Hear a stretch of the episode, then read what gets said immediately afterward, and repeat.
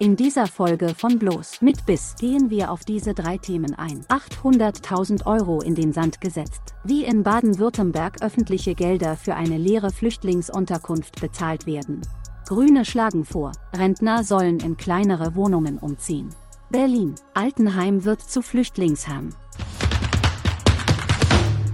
Satte 800.000 Euro hat das Landratsamt Bodenseekreis in Baden-Württemberg für eine leere Flüchtlingsunterkunft verschwendet. 2016 wurde mit dem Hotel Adler in Sipplingen ein Mietvertrag über neun Jahre abgeschlossen, um dort Flüchtlinge unterzubringen. Später stellte sich heraus, dass für die Nutzungseignung des Gebäudes noch rund 530.000 Euro an Sanierungskosten anfallen würden. Viel zu viel, entschied die Behörde und verwarf den Plan. Die Unterkunft steht bis heute leer. Eine Ausstiegsklausel enthält der Vertrag übrigens nicht. Für das folgenschwere Missmanagement, das erst jetzt ans Licht gekommen ist, muss der Steuerzahler aufkommen. Wer sonst?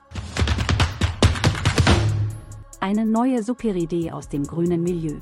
Rentner sollen aus ihren Häusern ausziehen, um Platz für andere Familien zu machen. Die Bundestagsabgeordnete Christina Johanne Schröder ist der Meinung, dass manche Menschen mehr Wohnraum haben, als sie brauchen. Deshalb schlägt sie vor, dass Rentner in kleinere Wohnungen ziehen und ihre Häuser an Familien vermieten. Im Gegenzug sollen die Senioren ihre Miete von der Steuer absetzen können. So sieht es nach der grünen Logik aus. Wie ein Klassiker sagen würde.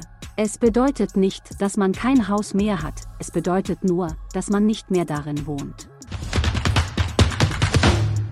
Aus einem Pflegeheim wird ein Flüchtlingsheim. Bis zu 120 alte Menschen wurden im Diakoniezentrum in der Berliner Sonnenallee betreut. Weil das Geld für die Sanierung fehlte, musste das Diakoniewerk Simeon das Heim verkaufen. Der neue Inhaber hat vor, in dem Gebäude Flüchtlinge unterzubringen. Die Senioren werden jetzt auf andere Einrichtungen verteilt. Ein solcher Umzug im hohen Alter ist sehr schwer, berichten die Betroffenen den Medien. Das Motto des Werks, für Menschen, von Menschen mit Menschen, bekommt dabei einen völlig anderen, prekären Sinn.